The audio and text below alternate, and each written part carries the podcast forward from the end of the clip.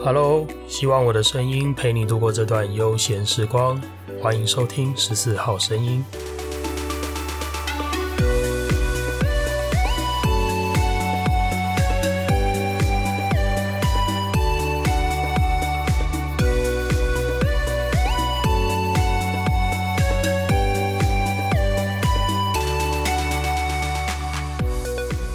嘿又是我。好像很久没跟大家尬聊了，前面几集都把那个闲聊跟听众回馈的时段，要么就是取消，要么就缩短。今天来尬聊一下，有两件事可以跟大家聊聊。第一件事其实是我想要问大家了，诶，大家觉得十四号声音来个直播好不好啊？我会有直播这个念头，是想说，一来是我想要更直接的去回应问题啊，毕竟。我好像欠了很多很多的问题，都还没有回应这些向我提问的听众朋友。那再来是说直播跟录成节目回答的差别啊，直播可以做得很及时。呃，应该说主要是我想要避免我在录制节目的时候去回答，有可能会遇到一个状况叫做答非所问。毕竟每个人对文字的解读不同嘛，所以有可能会我。看到这个问题，然后我录成节目，在节目当中回答了，但其实我没有回答到听众真正想问的那个问题。那如果是在直播上面的话，诶，你立刻可以在聊天室打一段话给我说，就是你这个猪头，我不是要讲这个，我没有要知道那么多，你话太多了，好了，这样就可以了之类的。就不管你怎么喷啦，反正你可以立刻打断我。嗯。我觉得这样子比较好，直播可以避免我答非所问了。那再来就是，其实我不怕露脸，倒不是说我长得多好看，长得多帅。那一开始做声音频道也只是为了一个，就我可以不用架影像设备嘛，这样比较节省我创作的这个后置成本了。只是单纯因为这样而已，并不是说哦我不露脸是为了我要。搞神秘，我要神龙见首不见尾，那也不是什么犹抱琵琶半遮面，我要软囊羞涩，我要 没有，反正我就是，我就长这样，我就烂命一条。那不管你觉得帅，觉得丑，都随你，你爱怎么看怎么看。那你爱怎么喷也怎么喷，就我没差。呃，所以我不怕露脸。那其实直播就等于是一个考量了嘛。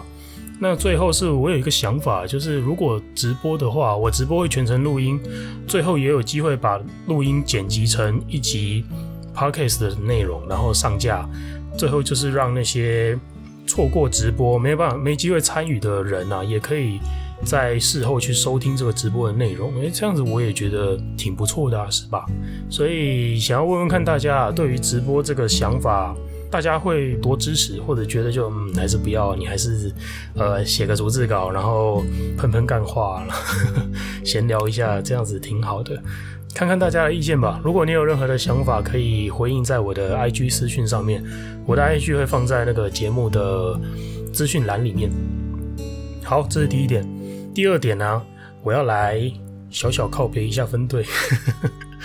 哎，其实我发现每次我靠北分队的事情，应该说我在。反正就是上班上班的一些杂七杂八的消防队秘辛啊，诶，这个东西大家挺爱听的，就是都会得到一些不错的回响啊，甚至是有时候会掀起一些波澜，比方说有人担心我被长官搞啊之类的。今天我还是要抱怨，因为这个问题很有趣，因为我如果再不抱怨，可能之后我会没机会了，之后那个时机就错过了。呃，之后我再讲为什么，我先讲一下我要抱怨什么事情。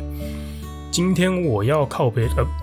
哎、我差点忘记强调，今天我接下来要讲一切内容都是我做梦梦到的。好，我梦到的。OK，好，今天我要靠北的这个梦，直接靠北自己梦境。好，我要靠北的这个梦的内容啊，就是分队不可以调班。好好，先讲一下调班是什么东东。呃，我们消防队做一天休一天嘛，就一天上班一天休假。那这样子的一个作息啊，虽然看似很固定，但其实它有一些不方便的地方。比方说，我想要安排一个短期的旅游，可能三天两夜去个外县市啊，那或者是有一些私人的事情要安排，我非要在今天来办不可。但是我今天万一上班怎么办？或者是像我有很多学长，他们是有家庭有小孩的，他可能。他的状态就跟他的太太是那种对定的，就是我上班，太太带小孩，太太上班，我带小孩，类似这样子那种对定的状态。那有时候就是可能会刚好，呃，需要瞧一些什么带小孩的问题，他必须要用调班的方式，要不然小孩没人带，可能会遇到这样的状况。所以其实调班这件事情是，呃，让我们不管维系生活或者你要做一些私事、私人旅游，一个还蛮。必要的一个制度吧，但是啊，因为前阵子疫情很严重嘛，三级警戒的时候，其实三级警戒的时候，我们有收到上级的命令，说我们分队要做分舱分流，也就是寝室要分开，大家两班的人要分开睡，然后不能够在一起开寝教，在一起开早会的意思，寝教就是早会，不能一起寝教。那也不能调班，因为你如果限制了前面两项，然后你开放调班，开放那个 A 班来 B 班上班，然后就是那种个别人这样互换的话，就很麻烦，所以。哎，我是不是没讲到调班是什么？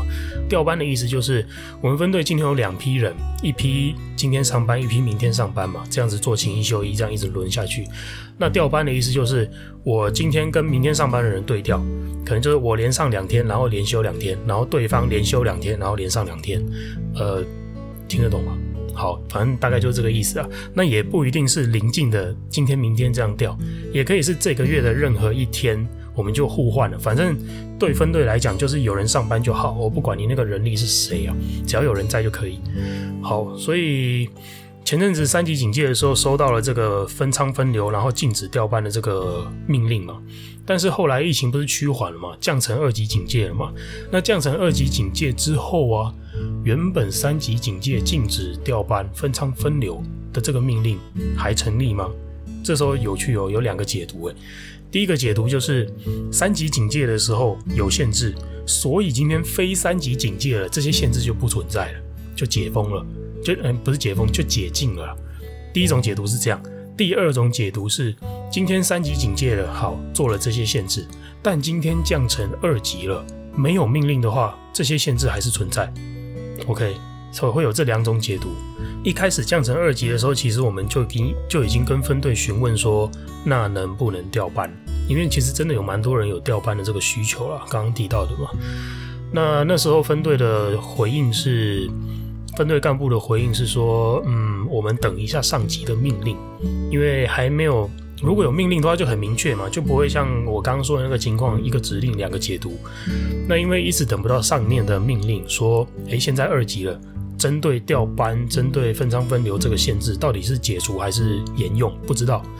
对，现在一直等不到命令。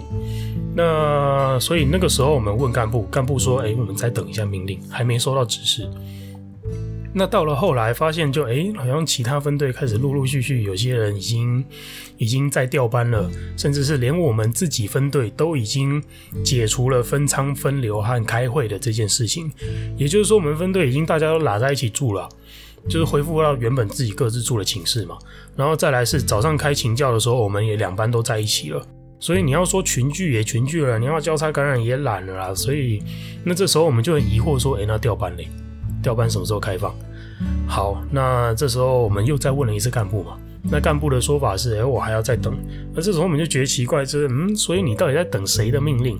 那万一那个那个上级他没有打算要命令，他觉得反正你们自己都应变了，我就就让你们这样弄。这时候干部又说要问，那我们就好吧，反正问你也问不出结果，我们就自己越级去往上一级再问，问说，哎，那现在针对这个命令怎么办？得到的回应是说，上级的上上级也没有指示。那这件事情对上级来讲，就是你们分队自己预定、自己决定就好，不管了。那好啊，我们就带着这样子的资讯去再问了一次我们的干部，然后干部这一次又换了一个回应了。这个回应就很有趣，他说：“呃，因为疫情的关系，还是要防疫啊，还是有风险啊，所以不要调班，呃，不开放，嗯、就是拒绝的意思啊。”哎，这时候就超级有趣嘞。你寝室都已经拉在一起住了，然后开会也都拉在一起开了，那甚至是前面几集有提到的内容，我们出勤的防疫装备都已经降级了，哎，这些通通都做了，然后你现在跟我说，因为还有风险，所以不给调班，嗯，interesting。好，除了这个之外，还有还有，呃，我们现在有个新的命令，就是我们要开放插管，插管这个处置内容要要原本是因为疫情的关系，所以我们不做了。但是现在疫情趋缓了嘛，那我们希望能给患者最好的救护处置，所以插管这一项急救处置又拉回来了，现在又要开始操作了。那这件事情很好玩哦，因为其实插管是所有的救护处置里面。染疫风险最高的，因为毕竟你是正对着患者的嘴巴，然后把他嘴巴打开，然后对，就是要放一个呼吸道进到他的气管里面去。哦，这个就是他嘴巴里面喷出来的那些空气，那些如果他真的有病毒的话，那个病毒量是超大。所以这件事情其实就如果单就染疫来看的话，插管这件事情风险很高。但是毕竟现在疫情稍微有控制，而且我们全分队都打完疫苗了，第二剂疫苗，所以。在执行这项处置，我们比较没有那么多的顾虑了，就是我们装备都穿好，那我们就可以做。我们要给患者最好的嘛。好，现在是连插管都开放了，结果分队还不能调班。那这时候这个逻辑就很奇怪了。我说，嗯，难道你怕分队内部交叉感染，但是你出去又敢插管，那表示分队里面的人比外面人还毒喽？哎，不是这个意思吗？对啊，所以我们就觉得好奇怪。哎，这件事情。至今都没有答案了。那我自己去揣摩这个长官禁止你调班的这个心态啊，呃，我觉得有可能是这样诶、就是他想要把开放调班这件事情啊，这件我们本来拥有的一个制度，当做一个福利来发放给你。什么意思？就是今天我可以不给啊，但是我要给的话，你们要拿出你的诚意来交换。那至于具体这个长官想要交换什么，我就不知道了啦。只是说，就算他什么都不想交换，他也可以单纯的想要，单纯的只是为了要营造一个，就是，呃，我施给你们大恩大惠，你们要众星拱月。我也不知道，有可能吧，就是就是这个样子的一个姿态啊，所以。不开放就是不开放，然后，啊，他的回应就越来越没有道理。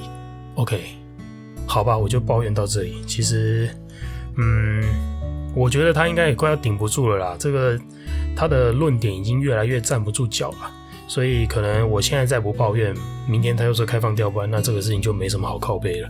所以趁现在赶快把它讲一讲。好了，抱怨完了，就对，最近分队就是这个事情，挺有趣的啊。我觉得长官应该快撑不住了，我们等着看吧。好，再来啊。关于前面提到了很多，呃，想要做直播，就是因为我欠了一堆问题没有回答嘛。那这种事情其实说真的，就该来就来了，你跑也跑不掉。这些问题就你不去回答，你不去消化它，就永远都卡在那边。而且我发现，就是有另外一件事情。也有这样子的特性，这件事情就是爱情。呃，有句话不是这样说吗？就是当爱情来临时，呃，其实我也不知道下一句要接什么。有下一句，有些人可能会接什么干得要死。呃，当爱情来临时，气得半死，就很有怨念的话会这样接嘛。好，呃，既然爱情这个考官呢、他是如此的任性无情，他会把你该学会而还没学会的功课。把你该通过还没通过的那个考卷，硬生生的按在你面前，逼你作答，你想闪也不能闪，那最后你就会挨丢卡参戏啊！很多人都这样吧，包括我自己也有过啦。所以这个让人又爱又恨的课题呀，我会怎么看待呢？今天就来跟大家分享这样子的内容吧。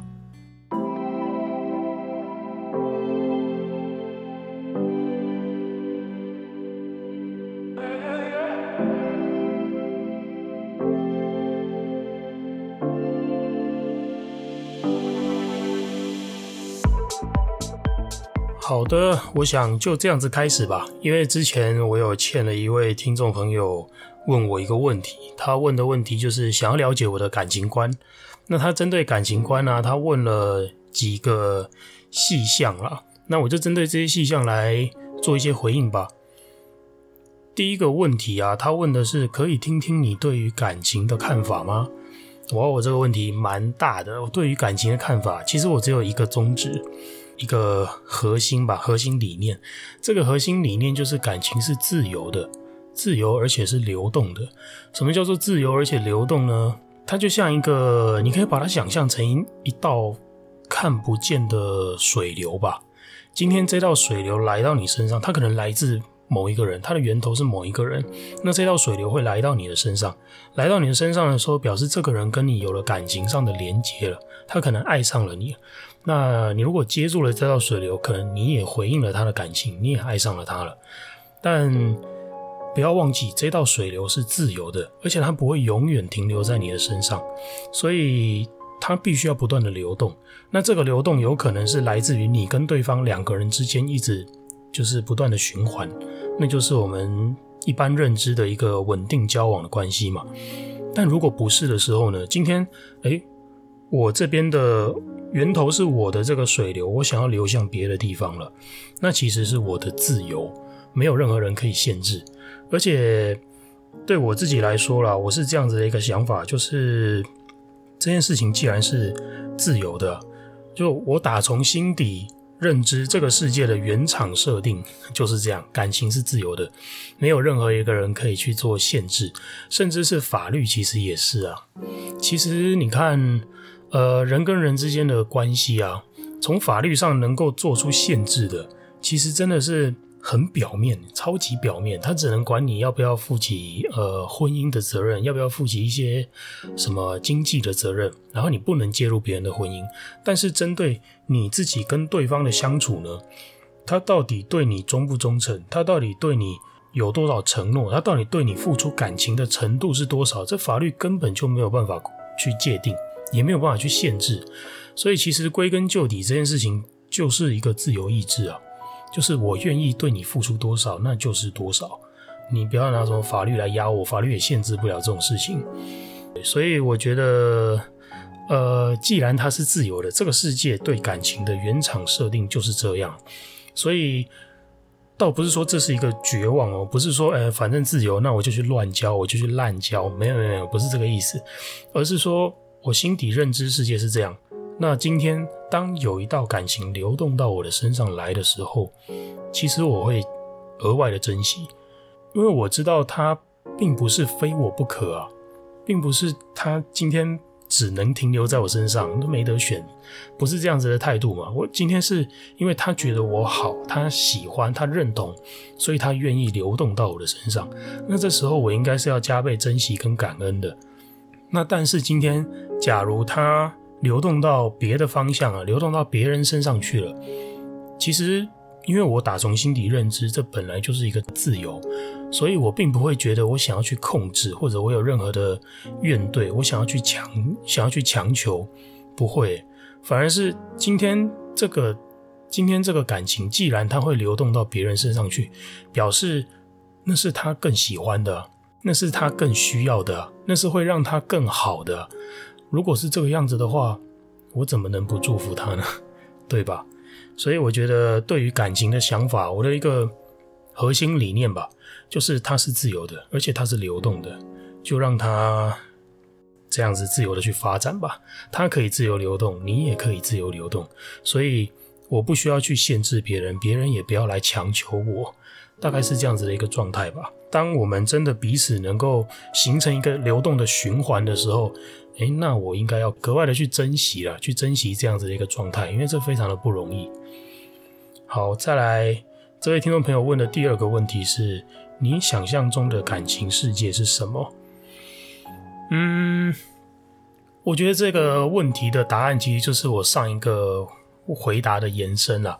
我想象中的感情世界，其实我真的期望大家这个世界啊，看待感情都能够用这样子的一个。想法能够用这样子一个观念去看待每一个自由流动的情感，包括看待自己的也是哦。有时候我们会陷入一个状态叫做执念，就是明明这个人已经跟我不那么适合了，我自己也非常清楚，就是跟他在一起相处真的是我待不下去，受不了，只有痛苦，我找不到其他快乐了。但是我就是离不开，为什么？因为。因为会觉得哦，我给了，我曾经给了他承诺了，或者是说我只能跟这个人相处，他就觉得一种有一种从一而终才是传统，才是才应该说从一而终才是正统这样子的一个信念在自己身上。但是我觉得他反而是这样子的信念呢，反而是一个困住自己的牢笼啊。当然，我不是说从一而终不好，我不是说那种传统叫做封闭一对一关系叫做叫做无聊，不是，我不是这样的观念。应该说，今天十个人会有十种感情的模式，十种交往的形态都不一样，而且也没有对错。所以我觉得有些人他就是适合，他就是喜欢一对一。然后他会很坚定的在这样子的一段关系当中，但有些人就是觉得，哎，只要苗头不对，我就想换；只要有更好的，我就愿意去尝试。他比较有这种，呃，去改变的精神。我觉得这没有没有对错，我不是说那种愿意改变的他就是乱，他就是没定性，就是渣。嗯，不是哦，这这中间其实并没有存在着欺骗吧？因为我觉得渣是欺骗啊。对，今天就是说。我明知道这样做会伤害你，但是我没有跟你讲清楚，然后我用我的隐瞒，我用我的谎言去让你做了一个会伤害自己的错误判断，这个状态下叫欺骗，欺骗就是渣啊、我自己这样定义啊，当然每个人定义不一样，所以今天哪怕是在相处的过程中，我发现，哎，我的感情好像慢慢要流动到别人身上去，我发现了一个更适合我、我更喜欢的对象了。万一是这个样子，那今天我必须要，必须要跟。当时正在相处的另外一半，我必须要跟他坦白这件事情，然后尽可能的达成共识了。我只能说尽可能了，因为感情这种事情，其实要在一起是两个人同时决定了，要分开只要一个人决定就好。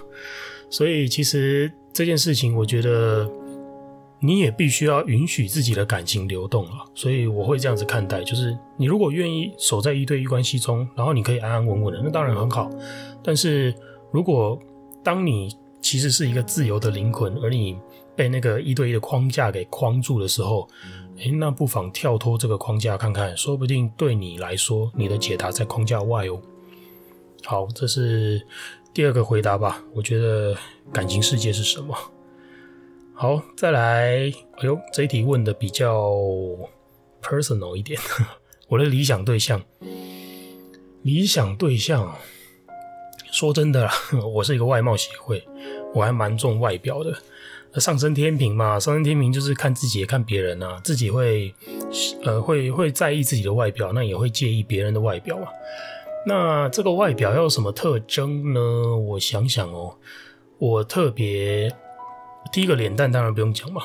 那我觉得会特别吸引我的其中一个点是身材，尤其是腰身。呃，每个人都有每个人自己喜好的部位嘛。有些人喜欢就是腿啊，有些人看胸啊，男生嘛。而有些人喜欢胳肢窝啊，启梦啊。对，有看过电影的都知道。对，所以，嗯，我个人喜欢腰身。对，然后我觉得女生有腹肌，就是有那个川字肌啊，马甲线，超级性感。对，所以你要说理想对象吗？外在的话是这样啦，就是诶，有脸蛋，然后有身材。大概是这样吧。那你说什么胸啊、腿啊，这个我真倒是真的其次诶，就自然就好。嗯，好，这是外在的外在的条件啊。那比较内在的部分的话，其实我会蛮，我觉得每个人的想法都是自由的了，所以我不会觉得说，呃，我必须要控制到他的想法跟我要达成一致，不会。但是我觉得尊重自由意志这件事情，我觉得对方必须也要。能够理解、尊重自由意志背后的精神，意思就是说，他不会想要控制我，他也不会轻易的让别人控制他。那在这样子的前提下，有两个人绝对都是做自己的嘛。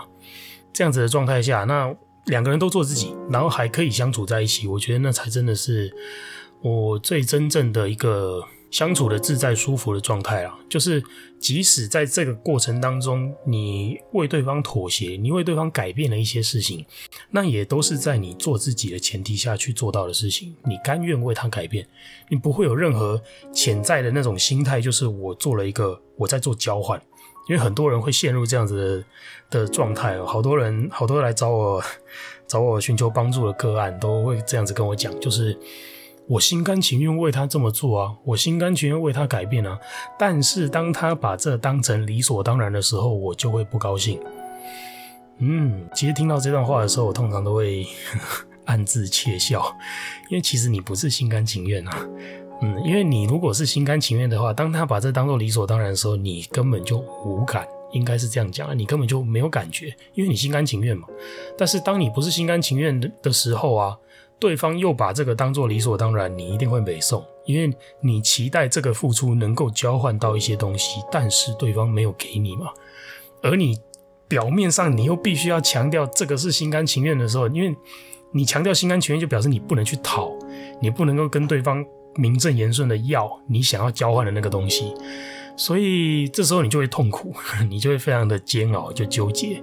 呃，我发现很多人会陷入这样的状态了。所以我觉得，一是你在跟对方相处的时候，你要自己能够认知自己在做的这个行动是期待一个交换，还是你心甘情愿的。这个要认清，因为目的不同，你的动机就不同。应该说动机不同，你的心态想法就会不同了。呃，当然不是说。不能够做交换，我觉得交换是一个很正常的人跟人之间互动的状态。即使是你要交换对方的情感，也是合情合理。但今天关键就是对方不成交的时候，你的反应是什么嘛？这才是重点嘛。所以我觉得，就算你的动机是交换，那也都很正常。就算你不是心甘情愿，那也天经地义。OK，所以我希望对方也可以懂这样子的一个道理啦。这样子相处起来，至少我觉得。磨合的空间就会大很多。即使我们原本就是一个完全两个世界的人，那也没关系。说不定我发现你的世界好玩，然后你也不会想要来控制我原本的世界。那为什么不能相处在一起？对吧？所以我觉得理想对象啊是这个样子吧。好，下一个问题是爱情中的酸甜苦辣哦。爱情中的酸甜苦辣，其实我觉得。有点难三言两语把它讲完了，因为这背后真的中间都好多好多的故事。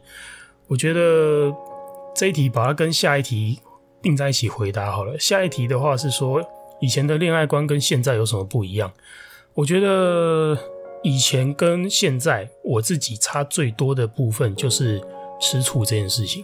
以前我也超级控制的，拜托我超想要，我会我会介意对方有没有跟我报备。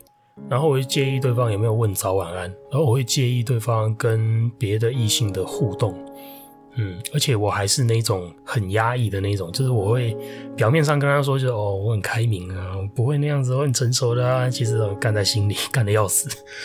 对，我就是那种会把自己逼死的那种那种人呐、啊。对，以前我是这个样子，但是现在我觉得，呃，我变得比较，一是我。变得比较接受自己的样子，我接受我自己是一个很敏感、很细腻的男生。可能有些人会觉得我靠，这样超娘的，就是你有必要吗？那么 sensitive，那么 sentimental，就是你有必要吗？但是哦，我真的就是这样子啊，我就是一个测验测验出来我超级高敏感族群呢。第一个，我接受自己的样子了，所以我不会再像以前那样子压抑，看到那些我很在意的举动。看到那些我觉得我不太满意的回复的时候，我比较能够接受我自己的状态，然后去跟对方做讨论。那再来是，我也更能够接受对方的状态了。因为真的啦，每个人有每个人的世界，你控制不了的，你也限制不住他要怎么想，那些都是他的自由。当两个人想法不同的时候，这时候就是一个决策点啊。你的抉择就是，你不要想着说你要去。改变对方的想法，这是根本就不对的一个出发点。你要想的应该是，那我能不能接受？他如果是这个样子，我能不能接受？我只管我自己要或不要接受而已。OK，阿德勒心理学的课题分离的这个这个理论啊，那我觉得对我来讲很受用。那这也是我过去跟现在差别改变最大最不同的一个地方。那我觉得这些这些改变跟这些心念。对我来说都非常非常有帮助，那也在这边分享给大家吧。如果有哪一个部分你觉得听了不是那么的明白，或者你还想要再了解更多的话，其实都欢迎在私讯，我们可以再讨论。好，最后呢，关于这个议题啊，我想这样子结尾好像不错。我曾经写过一首诗，分享在我的 IG 上面。这首诗其实就是在描写我心目中对于爱情的定义。如果你还没有看过的话，我在这边直接读给你听。这是一首现代诗，那现代诗也叫做新诗嘛。它的特色就是它用白话文来书写，而且形式是自由的。所以，呃，你不要期待你会看到那种什么对仗工整啊、平平仄仄、平平仄那种那种五言绝句或七言律诗，就不是，我不是那种境界的人，我也不会写五言绝句。好，所以这首诗它形式是自由的，而且是白话文啊。我觉得大家也不用太纠结这个诗的内容，因为我觉得读诗是这样子的，就是十个人看这首诗会有十种解读，而且十种解读都正确，因为。你有什么样的心理，有什么样的想法，你就会对那一段文字产生共鸣嘛。那想法不同，对同一段文字的共鸣也会不同。所以你要怎么解释都可以。那这一首诗我写的诗，我很乐意你用各种解释去理解它，都好。好，这首诗的内容是这样子的，它是我今年在二月二十五号的时候发布在我的 IG 上面的一首诗。我给的题目是《无形的真实》。爱是种流动的能量。温暖且美好，自由而纯粹，没有定型，无法定向，不用强求，无需乞讨，变幻莫测才最迷人。陷入依恋、执念之前，设想假如他未必持续的吸引我，我也未必一直需要他，那就让爱流动吧。经过我的时候珍惜，离开我的时候祝福，留下感动就够了。谢谢你选择我。好的，就用这首诗当做今天分享爱情观的结尾吧。希望我们都能够沐浴在爱情的自由当中，让自己过得好好的，尽情发挥爱人的能力，也尽情享受被爱的权利。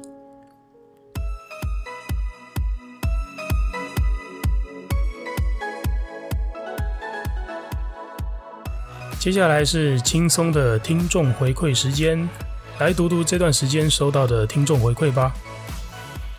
第一个回馈是来自画，你好有动力哦！短短时间就产出这么多的作品，超赞的！你的频道一定会有很多忠实听众的。哇哦，谢谢你哦！我也觉得自己对于录制节目这件事情是蛮有动力的，虽然有时候真的是外物太多，身体疲劳的时候会有那种心有余力不足的感觉，但是每次一看到自己创作的节目内容上架，呃，有人收听，有人回馈，这真的是让我来。对我来说蛮激励的啦，那我会持续创作，也希望你也能成为忠实听众，继续陪伴这个节目哦。第二个回应是来自燕纯，燕纯说这期好有感，希望那一天来临时，我能有勇气告诉救护员我不要急救了。相信那些旧有观念在我们这一代会慢慢改变，甚至把亲自签署安宁缓和医疗变成一种社会风气。晚安啦，超正向温暖的声音。好，燕纯这边说的是第十六集的内容，是关于我宣导一个安宁缓和医疗这个理念这件事情。那我想这样子的观念对于东方社会来说啊，嗯，跟我们过去理解死亡这件事情是非常冲突的，因为毕竟我们对死亡是非常避讳的，我们觉得它是一个负面不好的东西。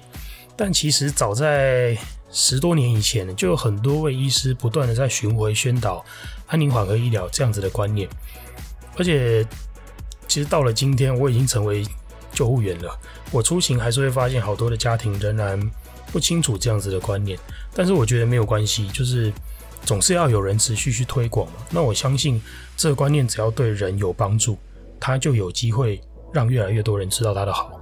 你觉得他好，你一定会分享下去嘛？OK，哪怕是在我有生之年，我没机会见到这件事情普及啊，但我也深深的相信，我的每一次传递都会在世界留下一些好的影响。很高兴燕纯能够认同安宁缓和医疗这个理念，那也非常感谢你喜欢这个正向温暖的声音。好，最后一位听众朋友的回馈是来自 Bingo，Bingo 说：“好巧，前几天才跟我问了欧卡救护的事情，今天就出了关于欧卡救护的内容。”之前 Bingo 在实习的时候遇到欧卡个案，他说每个家属都哭得死去活来，哭到站不直，而且哭完了还是不知道要不要继续急救。如果能够提前跟家人决定好，可以减少家人陷入焦灼的情况。好，这是 Bingo 回复的内容。嗯，我想真的是这样，在生死交关的时候啊，你又纠结又要做抉择，那个心情真的非常的彷徨，很煎熬了。所以我们更要在自己还能够清醒表达的时候。好好的把这件事情跟家人说清楚、讲明白，让他们在万一啊，真的让他们要面对这个抉择的时候，他们的心情可以很坦然。那最后老话一句啊，希望能借由我们的分享，让越来越多人知道安宁缓和医疗这样子的观念喽。好了，以上就是今天一整集的节目内容，希望你会喜欢。如果你有任何的心情跟感触想要跟我说的话，都欢迎私讯到我的 IG 账号 M A R T I N C H A O 数字一四。我的猫在叫，好，我都会认真的看过每一则留言，并且做出回复哦。很开心我的声音能陪你度过这段美好时光。十四号声音，我们下次见喽，拜拜。